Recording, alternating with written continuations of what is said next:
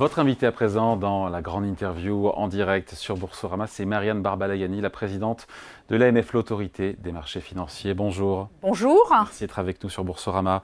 Bruno Le Maire a annoncé euh, plein de sujets à voir ensemble. Bruno Le Maire qui a annoncé pour le printemps une loi pour améliorer l'attractivité financière de la place de Paris. En quoi et pourquoi est-ce que c'est nécessaire? On est déjà premier. Il faut toujours, euh, faut conserver une longueur d'avance même quand on est premier. Tout à fait. Euh, alors d'abord, nous, euh, à l'AMF, nous nous préoccupons effectivement de la, de la compétitivité, de l'attractivité de la place de Paris. Dans nos priorités stratégiques euh, pour les, les, années qui viennent, on a indiqué que euh, nous souhaitions, c'est une de nos principales orientations, être un régulateur exigeant pour la première place financière européenne. Mmh. Et les deux sont bien liés. L'exigence du régulateur, c'est notre contribution à la compétitivité de la place, et c'est une conviction forte que pour bien se développer, une place doit être intègre, et c'est notre rôle de nous en assurer. Dans et le... ça marche d'ailleurs. Ouais, oui, oui. Et dans les mesures qui seront mmh. prises ou proposées par le ministre, euh, encore une fois, quel rôle, quelle place pour l'AMF Force de proposition aussi? Force de proposition, euh, force d'expertise. Très classiquement, on va s'adresser à nous pour euh, expertiser des mesures, euh, faire des propositions, etc. Nous, nous avons à l'AMF euh, des services d'une compétence exceptionnelle, je tiens à le dire, et qui contribuent très couramment, je dirais, à, à la, la, rédaction des textes, parce que c'est eux qui, ouais. qui, maîtrisent le fond mieux que, mieux que personne, je ouais. dirais. Je sais, je sais, que vous souhaitez être favorable, en tout cas, à, à une forme de relance de l'union des marchés de capitaux en Europe. Oui. Concrètement, comment, quelles sont les pièces qui manquent encore aujourd'hui? Il en manque, même si beaucoup de, du chemin a été fait déjà. Oui, beaucoup du chemin a été fait. Alors d'abord, pourquoi euh, la relance de l'union des marchés de capitaux est un sujet absolument central? Je vais aller très vite besoin de financement considérable, notamment pour financer la transition énergétique, la transition vers une économie plus durable. On est déjà très bon, on est bon sur les green bonds déjà en France. On est très bon, mais ouais. On, est, on, ne part pas de zéro. Ouais. On ne part pas de zéro. Simplement, vous avez vu les évaluations qui ont été faites pour la France, notamment par euh, Jean Pisani-Ferry et Selma Mahfouz. On a besoin de dizaines de milliards supplémentaires. De mémoire, je crois que c'est 60 milliards par an de mémoire. 60 à 70, je ne sais plus exactement. Moitié public, moitié privé. Donc, non seulement il faut continuer à être très bon, mais il faut être meilleur. Il faut dégager plus de financement. Et l'union des marchés de capitaux, elle est essentielle euh, à cet égard parce que l'Europe a l'épargne. Encore faut-il qu'on ait les bons tuyaux pour amener l'épargne au bon endroit, pour financer les plans de transition des entreprises, pour financer l'économie verte, pour financer aussi la transition digitale. Hein. On a besoin aussi euh, d'être euh, dans l'innovation. Ça passe par des nouveaux véhicules, ça passe par quoi concrètement pour euh, améliorer, passe... parachever cette union de capitaux? Alors, il n'y a pas, je dirais, de le, le, ce qu'on appelle la silver bullet, c'est-à-dire ouais. ce qui va euh, du jour au lendemain transformer euh, l'essai, etc. Malheureusement. Donc euh, forcément, euh, on y travaille tous d'ailleurs, hein, tout le monde est en train de regarder quelles sont les propositions euh, concrètes et utiles qu'on peut faire. Mais en tout cas, ce qui est sûr, c'est qu'on a besoin d'avoir des marchés plus liquides, où les entreprises pourront lever plus de fonds, euh, où elles pourront trouver des financements parfois un petit peu plus risqués, parce que quand il faut euh, financer des plans de transition, ça peut être long, ça peut être un peu plus risqué, les technologies ne sont pas forcément très sûres, etc. Et donc, euh, il faut qu'on facilite l'accès au marché de capitaux. Privé ou public, ou les deux? Les deux. Euh, je dirais que dans la situation où on est, où il faut trouver euh, des financements massifs, euh, il faut à la fois, euh, évidemment, les, les, marchés de capitaux publics, ouais. les bourses. listés ou non listés. Listés ou non listés, et les financements privés. Là, je crois qu'il n'y a pas d'opposition à rechercher. Au contraire, tout sera utile. Donc il y a un certain nombre d'idées qui sont sur la table, notamment sont partagées avec euh, d'autres pays européens, parce qu'on n'est pas seul évidemment. Bien sûr, euh, c'est d'ailleurs des sujets avec lesquels moi-même je travaille énormément avec mes collègues européens, notamment au sein de notre autorité européenne, l'ESMA, qui est d'ailleurs située à Paris, hein, je oui. le rappelle, euh, parce que effectivement, on a tous l'objectif collectif d'avoir des marchés de capitaux qui fonctionnent mieux qui finance mieux l'économie. Euh, et ensuite, évidemment, chacun est aussi dans la compétition. Donc les, les deux sujets ne sont, oui. pas, euh, sont pas opposés.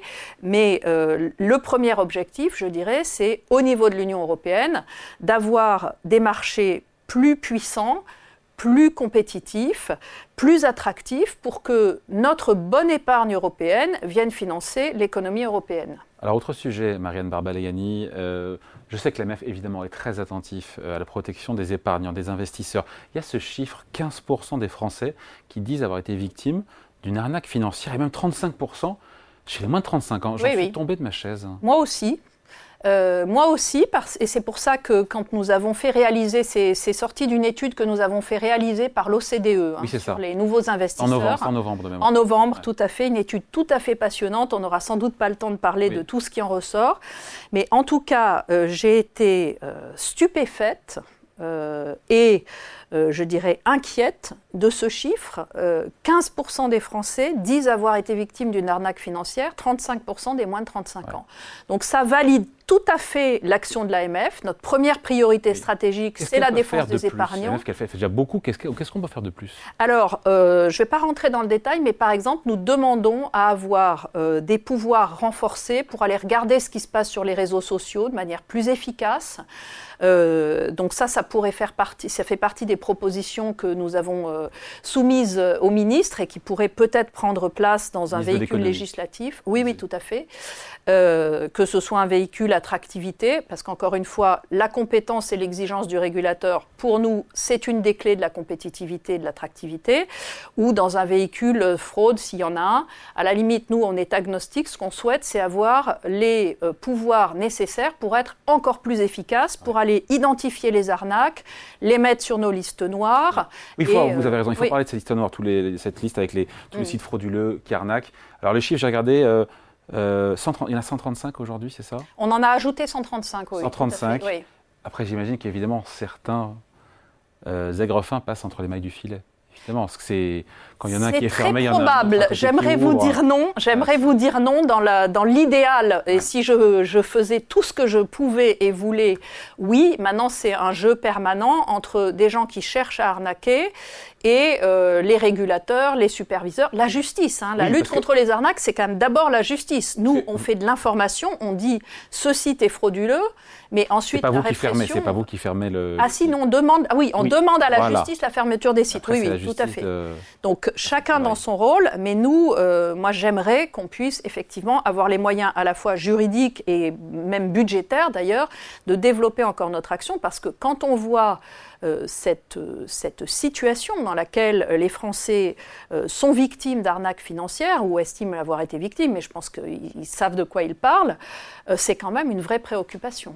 Ouais. Euh, après, je me dis, tiens, l'IA, l'intelligence artificielle, est-ce que ce n'est pas aussi une solution, enfin une aide pour surveiller, encore une fois, pas seulement les marchés financiers, mais surveiller aussi tous ces sites frauduleux Mais bien sûr que oui, bien sûr que oui.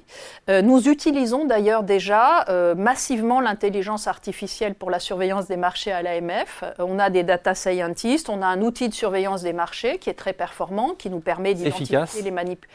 Alors, oui, au sens où on voit l'avant et l'après.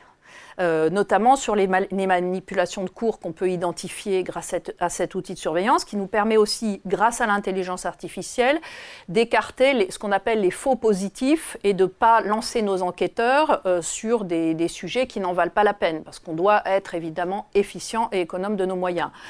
Est-ce que c'est efficace? Euh, C'est évidemment euh, toujours difficile parce que de, vous dire oui ou non, puisque nous identifions beaucoup de manipulations de cours. Il y en a encore beaucoup. Bien sûr, notre commission des sanctions, euh, qui est totalement indépendante, je le dis au passage, vient de prononcer une sanction exemplaire pas plus tard qu'hier, plus de 4 millions d'euros, euh, sur un, sujet de manipulation de cours euh, absolument classique, hein, qu'on appelle la technique de la bouilloire ou du pump and dump, c'est-à-dire on fait artificiellement gonfler des titres, ensuite on revend, et on, fait perdre beaucoup d'argent au passage à des, épargnants, sur des petites valeurs. essentiellement. Mais oui, c'est bien sûr qu'on identifie des choses, donc je pense que nous sommes efficaces. Pourrait-on l'être davantage? Oui, c'est un de nos objectifs. On continue à développer massivement euh, nos outils avec les moyens qui sont les nôtres, et aussi à, diligenter des enquêtes lorsque c'est le cas, lorsqu'on identifie des, manipulations. Alors, on va traverser rapidement l'Atlantique avec vous, Marianne Barbalayani, euh, parce que C'était une surprise de voir la SEC, la SEC, le gendarme de la bourse américaine, autoriser euh, les épargnants américains pour investir dans l'ETF Bitcoin Spot. Pardon, je précise spot parce que sur les contrats à terme, ça existe déjà, mais sans trop rentrer en détail. Euh, c'était mi-janvier. Oui, c'est tout récent. Est-ce que ce feu vert déjà vous a surpris? Parce que ça faisait des années qu'ils ne voulaient pas.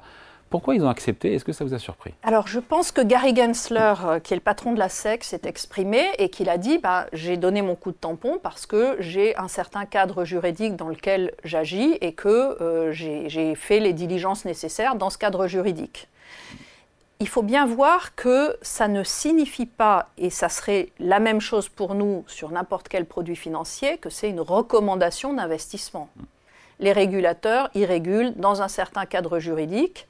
Euh, il ne donne pas de recommandations d'investissement. Après, le contexte américain sur ces sujets est très différent du contexte français et européen, puisque en France, par la loi Pacte, et demain en Europe avec le règlement MICA, on est dans un univers qui bénéficie d'une régulation propre. Mhm. C'est-à-dire que les actifs numériques sont des actifs spécifiques qui font l'objet de textes et euh, d'un certain nombre d'instruments de régulation, y compris via l'agrément ou l'enregistrement. On va en parler de l'Europe déjà sur le marché américain. Ça n'est pas le cas aux États-Unis, c'est-à-dire qu'aux États-Unis, l'épargnant, le Mr Smith va pouvoir acheter euh, des ETF euh, adossés au Bitcoin spot. C'est quand même pas, c'est pas rien, je veux dire. Aujourd'hui, Mr Smith ou la veuve de Carpentras peuvent acheter des Bitcoins. Oui, mais on sait bien qu'après, il y a la question des sites, etc.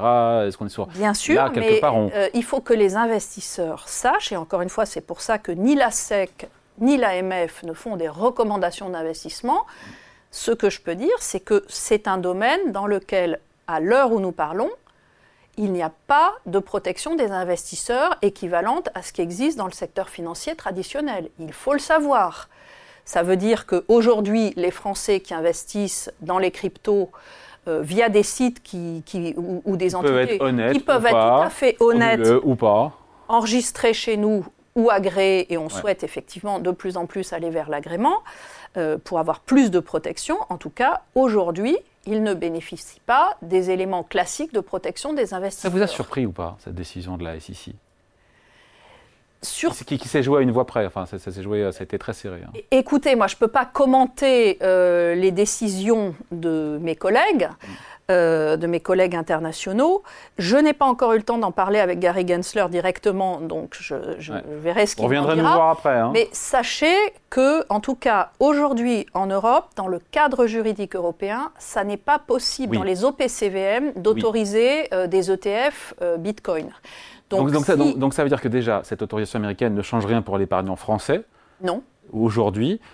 Est-ce que l'AMF pourrait avoir à se prononcer si des émetteurs d'ETF venez vous voir? Et en même temps, ce que vous me dites, c'est que euh, aujourd'hui, il y a une directive UCITS. Oui, OPCVM. Enfin, UCITS, c'est OPCVM, en anglais. Qui fait que euh, l'émetteur doit répliquer un panier de valeurs et pas un seul actif unique. Donc aujourd'hui. Il faudrait d'abord un changement de la réglementation européenne. Voilà. Pour qu'ensuite des émetteurs de terre viennent vous voir. on puisse, si ce changement intervient, je ne peux pas me prononcer, c'est un sujet qui serait à la fois, euh, je dirais, du ressort des régulateurs, mais surtout une décision politique.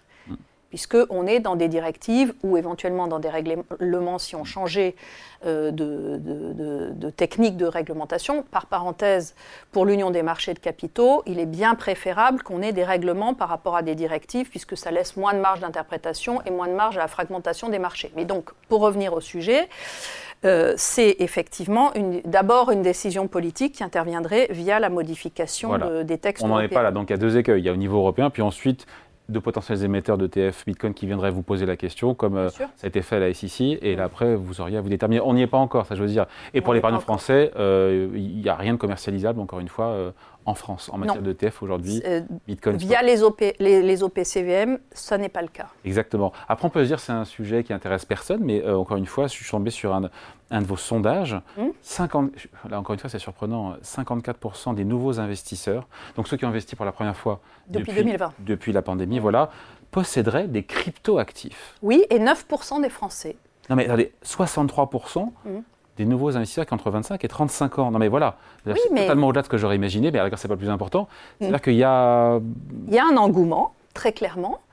il n'y a pas les outils, en tout cas les, placements face. Et en même temps, ça reste très volatile et très risqué. Mais je pense que les gens. Est-ce que les gens d'ailleurs qui investissent dans le Bitcoin le savent, ça? J'imagine que oui. Alors, on peut l'espérer. C'est en tout cas ce que euh, nous disons régulièrement dans nos communications. C'est pour ça que je disais tout à l'heure, euh, attention, c'est un domaine qui n'est pas interdit, hein, ce n'est pas des, placements qui sont interdits, mais ils, sont volatiles, risqués, il n'y a pas actuellement d'éléments de protection des investisseurs équivalents aux placements traditionnels. Ceci étant dit, euh, rien n'interdit euh, aux, Français d'investir dans ces, dans, ces, dans ces actifs numériques et euh, ils le font massivement, puisque 9% euh, des Français détiennent des cryptos. Et c'est plus que les actions. C'est plus que les actions cotées, qui est à peu près 7%.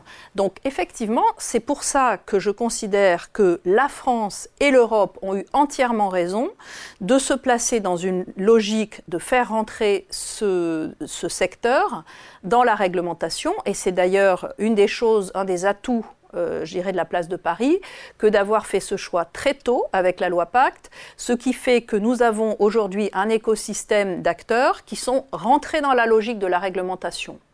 Ils ont passé en général la première marche qui est un enregistrement simple. Ce n'est pas suffisant. Le guichet est d'ailleurs clos à l'AMF pour l'enregistrement simple. Le Parlement a décidé de mettre en place au niveau national un enregistrement renforcé. Donc c'est le régime qui est en place depuis le 1er janvier, là et qui, est beaucoup, qui sera beaucoup plus protecteur.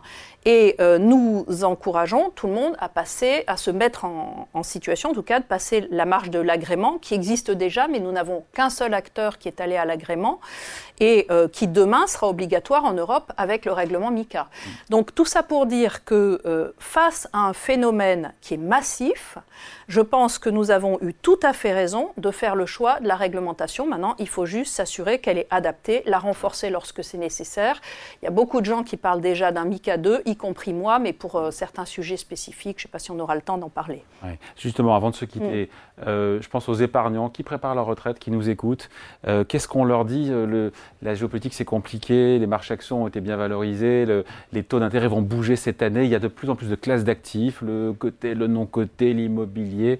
Euh, quand on est AMF, euh, on ne donne pas de conseils, c'est pas le sujet, hein, c'est de dire voilà, dans un environnement où il y a beaucoup d'instruments, il faut faire toujours de la pédagogie. On est là évidemment sur Boursorama, notamment dans Ecorama, pour faire de la pédagogie tous les jours sur l'économie, euh, les marchés évidemment et, le patrimoine. Mais qu'est-ce qu'on qu'est-ce qu'on dit à ceux, qui nous regardent Qu'est-ce qu'on dit euh, Quand on, est un bon père de famille. Hein, on leur donne des conseils relativement simples. Je fais un peu de publicité au passage, un peu pour notre, euh, notre action au bénéfice des épargnants, notamment au travers d'épargne info service. Hein, donc on leur, on, leur, on leur répond lorsqu'ils ont des questions, etc.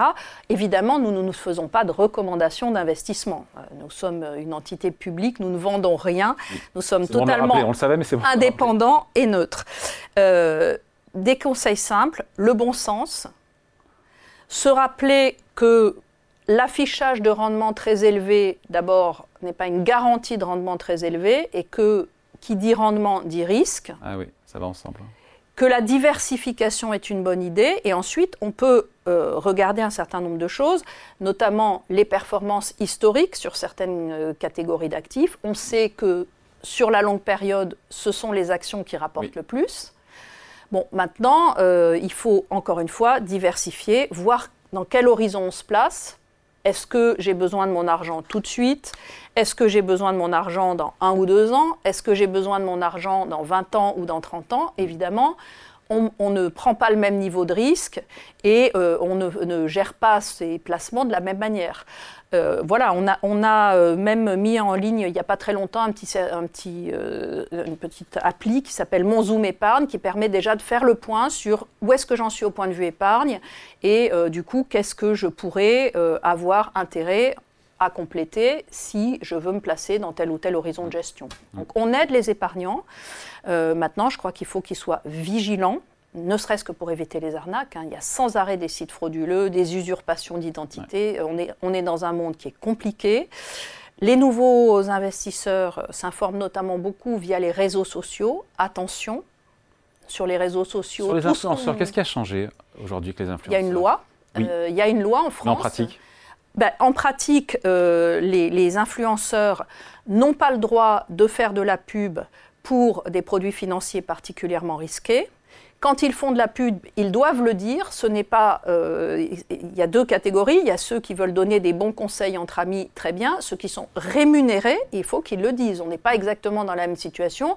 Quand on est payé pour euh, faire la pub, quel que soit le domaine d'ailleurs, et euh, lorsque on, Ça s'appelle le, fil à la patte. fait de façon, de façon totalement désintéressée. Euh, enfin, nous avons travaillé avec l'ARP pour un certificat de l'influence responsable pour ce qu'on appelle les fin influenceurs, ceux qui interviennent dans le domaine de la finance, pour qu'ils aient effectivement une bonne connaissance de la situation et que, euh, d'abord, ils ne prennent pas de risques pour eux-mêmes, parce que euh, il y a une loi, il faut qu'ils se mettent en situation de l'appliquer, et puis aussi pour qu'ils aient une attitude responsable vis à -vis de ceux qui les écoutent justement, on parlait de responsable et on finit là-dessus, euh, Marianne Barbalayani. Euh, la finance durable, les placements responsables, maintenant il y en a partout, tout le monde en fait, en assurance vie, en PEA, des SICAV, des ETF. Comment on fait pour, encore une fois, l'épargnant qui n'est pas expert pour s'assurer, c'est pas facile, mais en même temps tout ça est mouvant et, et balbutiant et naissant et monte en puissance. Mm. On fait pour s'assurer que quand on investit pour le climat, pour la transition énergétique, sociale, eh ben, que son argent ait un réel impact Alors, tout d'abord, c'est une excellente nouvelle que les épargnants, et ça nous est confirmé par nos études, s'intéressent à ce que leur placement aille vers la finance durable. C'est d'ailleurs très massif chez les jeunes. C'est une excellente nouvelle. Ce qu'il faut, c'est qu'ils soient sûrs que ce qui leur est vendu comme vert soit vert. Et c'est là qu'on rentre dans un univers qui est un petit peu compliqué. Euh, d'abord parce que euh, les normes ne sont pas totalement stabilisées. On avance à pas de géant en Europe, hein, avec le pacte vert européen et toute une série de textes, je ne vais pas rentrer dans le détail. On est aujourd'hui extraordinairement avancé euh, en termes de réglementation et de référentiel. Néanmoins, il faut reconnaître qu'aujourd'hui, tout n'est pas d'une clarté absolue. Donc nous, on essaye euh, au niveau euh, européen de clarifier au maximum les règles. On a défini collectivement avec euh, l'ensemble des, régulateurs européens ce qu'est le greenwashing. on va cette année aller vérifier comment sont prises en compte les préférences de durabilité donc, en matière d'investissement durable euh, des épargnants. Donc on agit un peu tout azimut dans ce domaine-là, mais la principale chose que nous souhaitons, c'est qu'il y ait des critères clairs et aussi des critères minimaux, notamment pour les fonds d'investissement. Euh, Mais si les promesses ne sont pas tenues, pardon, qu'est-ce qui se passe? Ah ben, si les promesses ne sont pas tenues... Comment on fait pour le vérifier et comment... Euh, on contrôle et le cas échéant, on sanctionne, je dirais, comme le reste. Ce qui est un petit peu plus compliqué, c'est qu'on est dans des normes qui sont très récentes, pas totalement claires. Donc on fait un énorme effort de pédagogie, notamment vis-à-vis des acteurs financiers, pour clarifier nos attentes, identifier les, bonnes pratiques et les mauvaises pratiques. Et évidemment, on ne s'interdit pas d'aller en sanction si on constate qu'il euh, y a des, publicités ou des, dénominations. C'est encore le cas, pas aujourd'hui? Ça s'est largement assaini. Ça s'est largement assaini ou c'est toujours le cas aujourd'hui d'avoir encore des publicités qui sont... Euh, Je pense que euh, les, les, textes européens s'affinant de plus en plus, il y a une attention maintenant très très forte de la part des acteurs financiers à euh, éviter de tomber dans la catégorie greenwashing, éco-blanchiment. Il est vrai que jusqu'à présent, il, n'avait pas de cadre suffisamment clair pour le faire, jusqu'à récemment. Ça s'affine de plus en plus. Donc on va rentrer dans une situation beaucoup plus classique, progressivement, hein, mais on n'y est pas encore tout à fait, où tout ce qui est extra-financier va se rapprocher en termes de fiabilité, de contrôle externe, de ce qui est financier. Mais il faut voir qu'on fait euh, ceci à pas de géant, un peu à marche forcée, pour des raisons totalement légitimes. Hein. Euh, l'urgence climatique, personne ne va nier qu'elle est là et qu'il faut effectivement qu'on se mette en situation, et l'AMF est très euh, leader dans ce domaine-là et va continuer à l'être. Mais en tout cas, euh, il faut être conscient que la marche est très importante. Donc pour nous, premièrement, accompagner les acteurs pour qu'ils aient des, choses claires. Et si, malgré la clarification, on constate qu'il y a des pratiques euh, qui ne correspondent pas aux bonnes pratiques, la sanction. etc., on ne s'interdit évidemment pas la sanction. Ce n'est pas un but en soi, mais on sanctionne dans tout un tas de domaines. Et dans ce domaine-là, ça peut arriver aussi. Allez, merci à vous pour cet entretien. Marianne Barbalayani, la présidente de l'autorité des marchés financiers, invitée de la grande interview en direct et en replay dès 14h sur Boursorama. Merci à vous. Merci.